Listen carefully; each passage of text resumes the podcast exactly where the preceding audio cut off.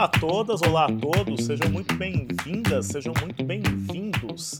Eu sou o Márcio Botelho e este é o Waldis Podcast, o seu podcast sobre o maravilhoso mundo da Disney.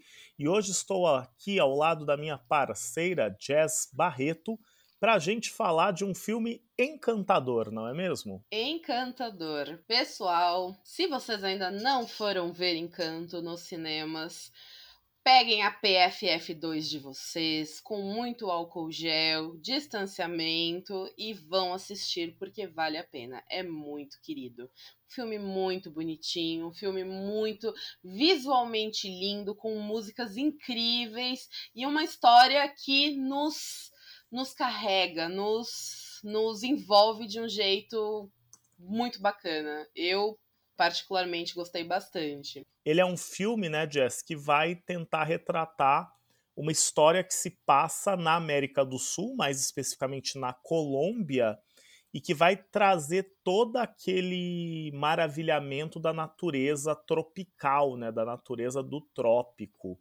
É, quem não viu os trailers, quem não acompanhou muito Jazz, o que, que é a história, assim, o grosso modo, sem dar spoiler para a galera? Sim. Um, tudo acontece numa num espaço aberto, verde. Uh, e, é, e é ali naquele espaço, né, numa floresta tropical, se inicia uma vila. E essa vila, aquela típica vila colombiana, com todas as pessoas trabalham juntas, se ajudam, mas todas essas famílias dependem da família Madrigal, que é, são justamente as pessoas mais importantes no filme Encanto.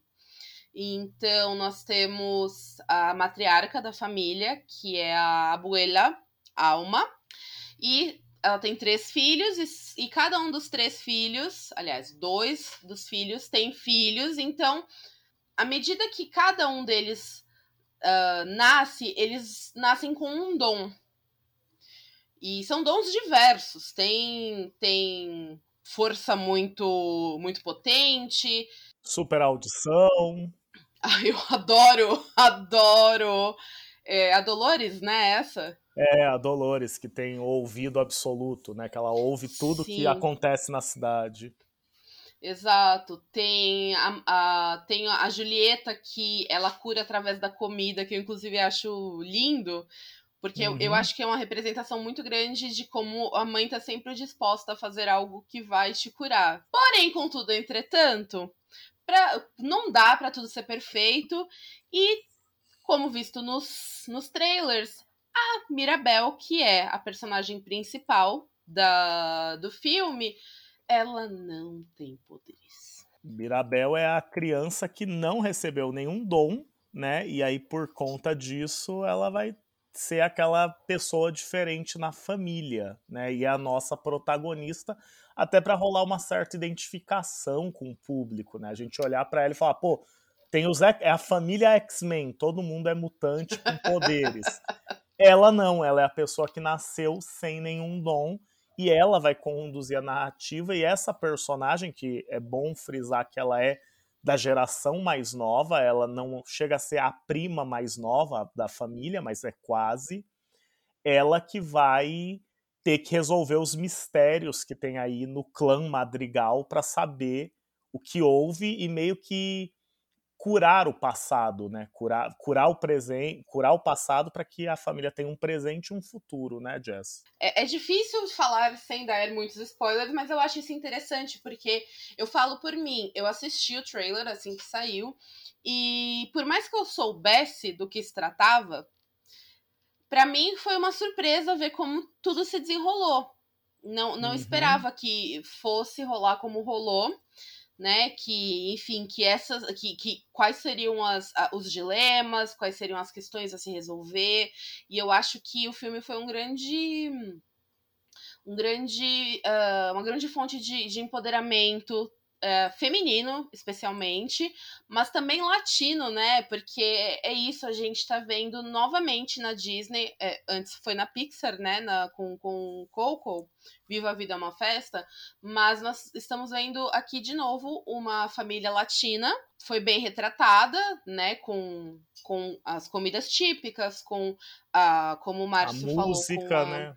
a música, com os costumes, com a, a floresta em volta, né, e uma personagem matriarca. Então, a pessoa mais importante da família Madrigal e a pessoa mais importante do vilarejo, porque toda, todo o vilarejo se, se voltava a ela quando tinha algum, algum questionamento, algum medo, que é a Abuela Alma. Ela é a, o ponto de referência para todos, tanto da família Madrigal quanto das pessoas que não eram da família. Então eu acho que é um ponto de empoderamento feminino muito grande. Como filme, né, Jess, ele retrata algo muito latino-americano, a gente vê isso no Brasil, mas vem em todo o nosso nossa cultura hispano, luso-americana, né, que é o papel que vai ter a mulher como matriarca mesmo, né? A, a abuela alma, né?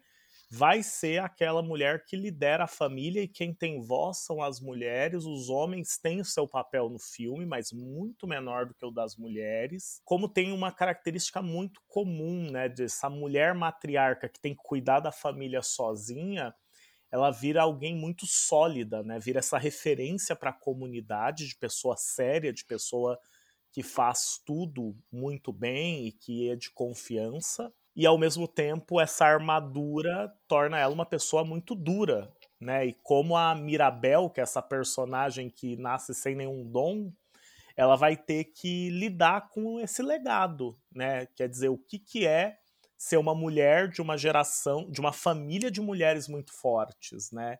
E como que eu vou me conectar com elas? Eu acho que Nisso o filme manda muito bem. Não sei se a Jess chorou, né? Mas o filme é bastante emocionante. Sim, é muito emocionante. Não chorei. Não? Acredite se quiser, não chorei. não, chorei sim, chorei. Ah! Tô, tô... chorei, chorei sim. Mas foi mais pro finzinho do, do filme. Quando rolou, não vou dar nomes, mas quando rolou um reencontro. Esse reencontro mexeu bastante comigo.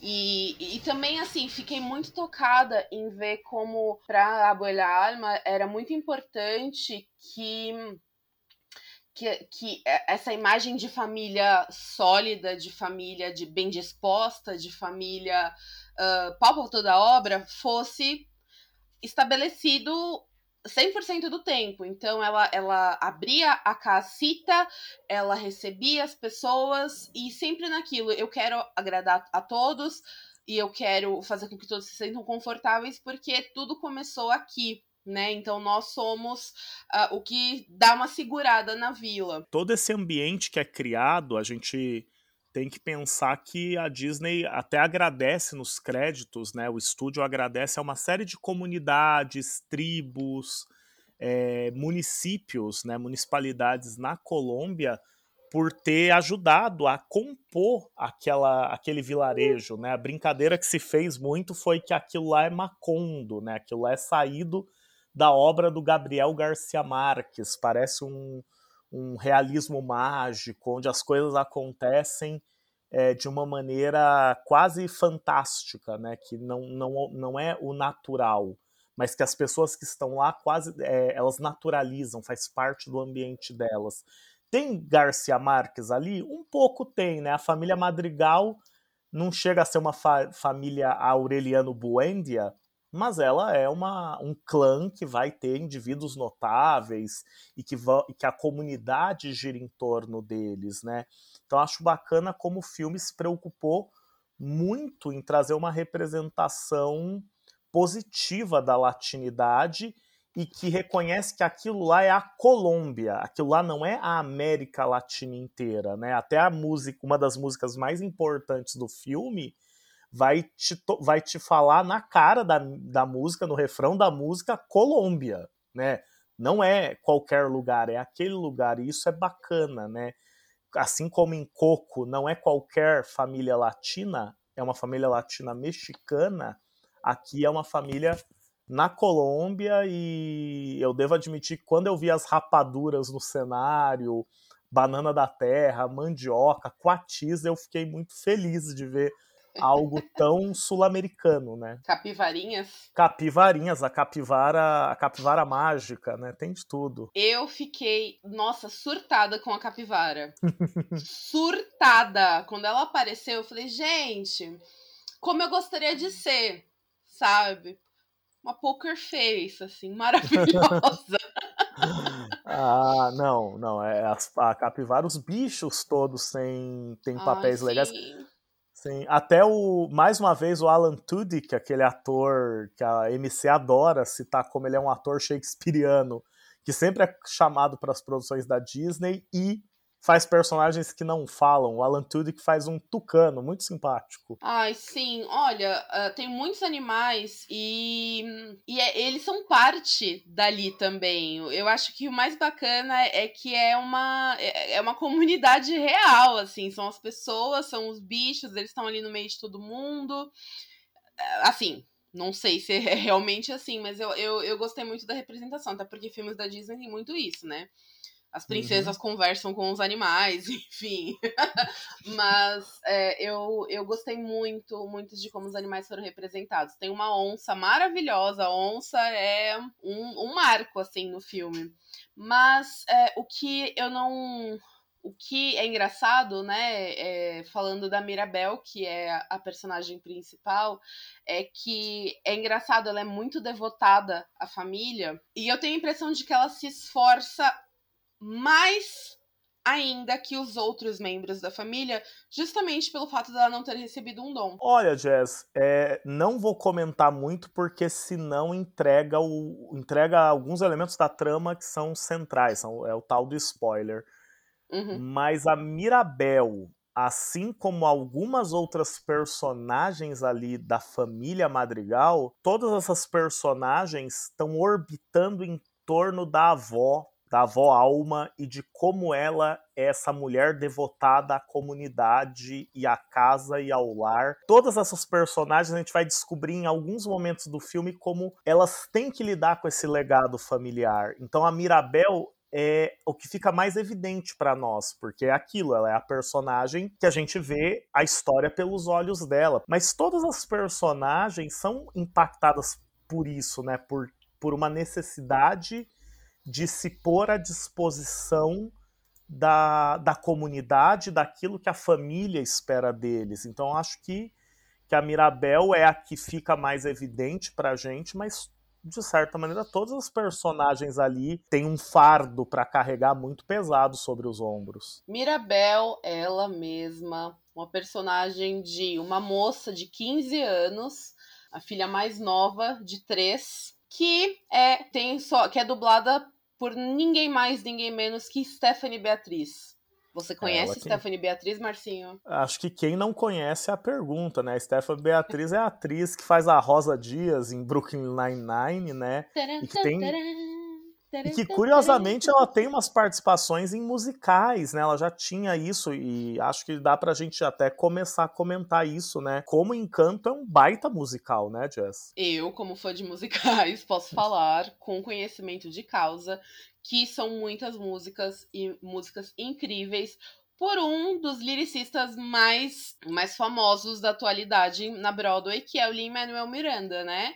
Que é o autor de Hamilton, né? Ele escreveu todas as músicas de Hamilton, escreveu todas as músicas do In the Heights, que saiu há pouco no. Acho que foi na HBO Max, se não me engano. Inclusive, Stephanie Beatriz estava no In the Heights. E ela cantava no In the Heights e ela canta e encanto também. E ela canta e encanta, hahaha, o trocadilho. Oh. No, na, no papel principal. Eu acho gostei de ver, porque a gente estava conversando um pouquinho antes de começar a gravar e o Marcinho disse, e é, engra... é, é, é bem isso.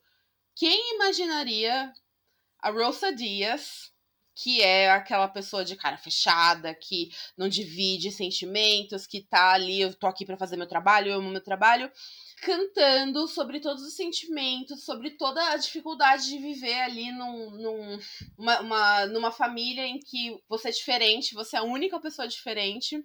Não, mentira. Porque. ah, não, não vou falar, não vou falar que é spoiler.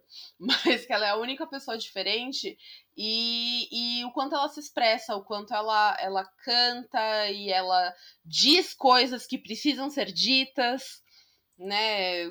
Como ela se expressa com tanta emoção.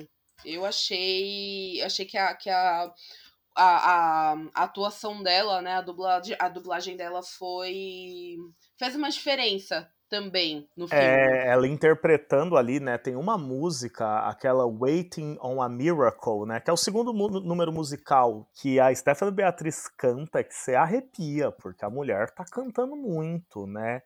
É, e inclusive até a escolha da dublagem no Brasil para poder manter esse tom foi muito bem acertada, né, Jazz? Encontrar, é, chamaram a mesma atriz que fez a dublagem da Jas Jasmine em, em não, Aladdin. Não, não, não. Quem, foi não? a Luísa. Foi a Luísa. Ah, foi, foi a Luísa que foi. Que também. Foi a Luísa que, que é o meu número musical favorito né, no filme inteiro, Surface Pressure, né, que é sob pressão. E como musical é aquilo, as músicas estão contando a história do filme de uma maneira muito interessante. Mexe demais. O Lin tem essa, essa, esse dom. Não teve nada do Lin que eu assisti na minha vida que eu, eu fiquei, ah, é, não, tudo dele toca, te toca num lugar que, sabe, que, que realmente mexe com você. Então eu, acho que foi bem escrito e bem executado. Muito. E o Lin também, ele é de ascendência porto-riquenha. Também tem isso, né? Eles tiveram esse cuidado de chamar um, um lyricista, inclusive, se eu não me engano, eu tava lendo aqui, ele também ajudou a escrever a história. Tem toda uma questão que aparece, né, já dos anos 2010 para cá, fica evidente, né, Jess, que é aquela questão, se eu vou representar uma cultura, se eu vou homenagear uma cultura, eu preciso ter pessoas que estão inseridas nessa cultura, vêm dessa cultura para poder comunicar, né? Acho que o nome Stephanie Beatriz já diz de onde que vem a atriz que faz a personagem principal. Quando a gente vai olhando o casting todo, é um casting de latino-americanos, né? De pessoa, de estadunidenses de ascendência latina, muitas vezes pessoas que sabem falar espanhol também. Então, Sim. a coisa funciona bem. É, só um. Só queria fazer um pequeno, um pequeno parêntese aqui, porque você tava falando, né, Marcinho, que a Stephanie tá arrasando, cantando. Uh, ela logo eu não sei te dizer exatamente quando, mas logo ela vai ela vai protagonizar um musical em Londres. Chama 222 A Ghost Story. O nome dela foi, né, o, a participação dela no musical foi hum, apresentada há alguns dias, acho que não faz uma semana ainda. Então a menina não, não, não canta pouco, a menina canta bastante, muito boa, muito boa no que faz. Mas, então, voltando, o Lin, ele ajudou a escrever, então o Lin, como? Ele, ele nasceu em Nova York, mas ele tem um pai porto-riquenho, então ele foi criado ali no Washington Heights, que inclusive ele fala sobre isso no, no, no In the Heights, né? Que uhum. tem uma comunidade latina muito forte, né? Muito grande. E a, eles estão ali naquele espaço se comunicando em, espanhol a maior parte do tempo e mantendo tradições culturais, né? Então, assim, melhor seria, o ideal teria sido se eles tivessem chamado um roteirista ou, ou, enfim, uma, uma pessoa colombiana mesmo. Mas é legal saber que eles tiveram esse cuidado de chamar um lyricista como o Lin, que o Lin é incrível, que tem essa ascendência latina, né? É, tem esse cuidado e até dá para pensar, né, como em um período aí de um pouco mais de meio século, 60, 70 anos, a Disney saiu de uma coisa como Você Já Foi à Bahia ou Alô Amigos, em que a América do Sul e a América Latina eram uma grande uma grande paródia, né? É uma grande, é, tudo é meio igual, Panchito, é, Zé Carioca, é tudo meio igual, é tudo meio genérico, mistura ali, os caras, todo mundo fala espanhol, capital do Brasil é Buenos Aires, essa coisa meio assim, para algo que dá um, um certo papel para esses para essas comunidades, para esses povos. Claro, a gente tem que pensar isso como um viés econômico, a comunidade latino-americana que vive nos Estados Unidos é gigantesca, não é à toa que esse uhum. filme foi escolhido para estrear na semana passada no dia de ação de graças, cara, você pôr o filme para ser a estreia da ação, de ação de graças é uma escolha muito importante, porque é um final de semana que você espera muita audiência, as famílias irem no cinema. É um filme que vai falar de família e que vai trazer um baita retorno. Então, não é porque a Disney é boazinha ou lacradora, não tem nada a ver com isso. Mas é interessante que teve todo esse cuidado para chegar nessa obra é, incrível, né? Eu tô, eu fiquei muito impactado pela obra e acho que tenho que só reforçar o convite da Jazz. É, se cuidem, se vocês se sentirem seguros, vão ao cinema, porque é uma experiência incrível. Né? O filme é bonito, musicalmente impactante e a história é muito tocante. Então acho que é um filme que merece muitos elogios. É, e voltando a voz, né? Eu, é, eles escolheram muitos nomes famosos no, no, circuito do musical, né? Do teatro musical. Então, por exemplo, temos a Lara Suleiman, que foi a dubladora da Jasmine como a Luísa. Temos a Andresa Macei, que foi, que participou de vários musicais aqui em São Paulo, musicais uh, da Disney, inclusive. Ela foi a Úrsula na, na Pequena Sereia, ela foi a. Ela foi a, o Gaveteiro na, na Bela e a Fera. Ela fez a voz da Julieta, que é a mãe da. da, da Mirabel. Tem o Sérgio Rufino, Jennifer Nascimento. Jennifer Nascimento é um nome enorme, assim. Jennifer Nascimento, ela é atriz global até, hoje em oh. dia. É, sim. Então, a gente conta com nomes famosos lá fora e aqui para quem para quem conhece o circuito para quem conhece o circuito de musical aqui, né, do teatro musical aqui em São Paulo, né, no eixo Rio São Paulo, que é onde tem, né, mais peças, são nomes muito conhecidos, né? Bacana uhum. ver que tem também essa essa, essa representatividade também. É, é, importante, né, hoje em dia, né, o filme, quando ele é um musical, já trazer atores, atrizes que dão conta também de cantar, né, não só atuar e aí ter que contratar uma outra pessoa. E já que você, como ninguém sabe, como a cena musical do Brasil é forte, tem atores, tem atrizes de peso, nada mais justo de colocar Sim. esse pessoal para interpretar no filme, né, para fazer a dublagem. É muito bonito de ver, são muitas aventuras. Não, tô brincando. são, são muitas coisas acontecendo, muitas coisas que mexem com a estrutura de todo mundo, tanto das personagens quanto a nossa. A gente, eu tive momentos em que eu fiquei muito tensa, em que eu que eu ri, teve momentos em que eu chorei. Eu acho que só reforça a importância da família né, na, na, na cultura latino, na, na, na cultura latino-sul-americana, né? A gente, a gente tem muito essa ligação com a nossa família, né? Que a gente não vê tanto nos Estados Unidos. Ou, enfim, países da Europa também, assim, ah, fez 18 anos, ó, beijo, vazou, tchau, te vejo na próxima. E no próximo Dia de Ação de Graças. Numa das cenas de abertura, as crianças da cidade perguntam para Mirabel como é que ela consegue decorar o nome de todo mundo na família dela. Gente. Como é que você não se confunde?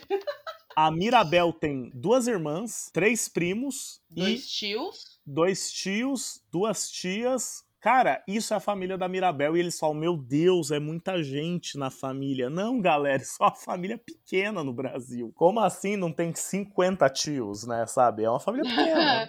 30 primos de primeiro grau. É, mas isso é o engraçado, né? Como a referência é uma referência para uma cultura de família nuclear, né? É, é, é, os Simpsons, né? O que é a família Simpsons? Três crianças, os pais, acabou. Isso é a família. Três já é, já é muito, né? É, então acho interessante, né, esse contraste mesmo. E aí vai ter essa cena com as crianças justamente para marcar essa diferença, né? E também é, eu gosto muito dessa cena porque é, é quando a Mirabel apresenta a família. Uhum. E aí é quando a gente a gente entra em contato pela primeira vez com essas personagens tão importantes, né? Porque cada uma delas ali do seu jeitinho mostrou uma força, né? Mostrou uma, uma resiliência. Eu, eu não gosto muito de usar a palavra resiliência, mas vou usar mas porque é uma palavra da moda, né? Mas assim, como eles mostram é, é, uma resiliência prol justamente do bem-estar da família, dos membros da família e da comunidade que depende deles. Incrível. Eu, eu acho, vou. vou não, não sei se pode ser considerado um spoiler, mas tem uma personagem da família que ela é muito requisitada. E aí o tempo inteiro, ai, fulana, faça isso, fulana, faz isso, fulana, faz aquilo. E aí ela fica sobrecarregada. E é aquilo, só que assim, ao mesmo tempo ela tá, não, eu tenho que cumprir com essa obrigação, eu tenho que, eu tenho que conseguir, eu tenho que conseguir. E pesa, né? E aí uma hora a conta vem. E é legal ver isso, porque é, a gente não tem, por mais que seja uma família mágica, que tem dons, que tem poderes de, enfim, de, de, diversos. É, de diversas ordens são pessoas que têm são pessoas que têm fraquezas e que tudo bem. Então é, é, é, é o, o, acolher a sua fraqueza e entender que não dá, não dá para você dar conta de tudo. E eu gosto disso. Eu não sei se é porque eu cheguei numa idade em que, sei lá, preciso me perdoar, sabe? Aqui na sessão de terapia que eu acho que isso mexeu bastante comigo, porque é isso, né? É, eu tenho um dever a cumprir, né? As personagens, eu tenho um dever a cumprir. Não é fácil, mas eu tô aí tentando. Aí, quando eu preciso de um tempo, eu dou um tempo. É isso, eu, eu gosto disso. É, é um filme que tem várias mensagens ali para várias audiências, tanto para as crianças quanto para nós adultos, né? É um filme que realmente ele é feito para ser um filme família e eu acho que ele é, entrega muito bem isso. Não vou falar muito mais, porque se eu falar, eu vou começar a dar todos os spoilers e querer cantar as músicas, então. Eu, eu vou encerrando por aqui, Jess. Eu vou encerrando por aqui. Agradeço quem nos ouviu.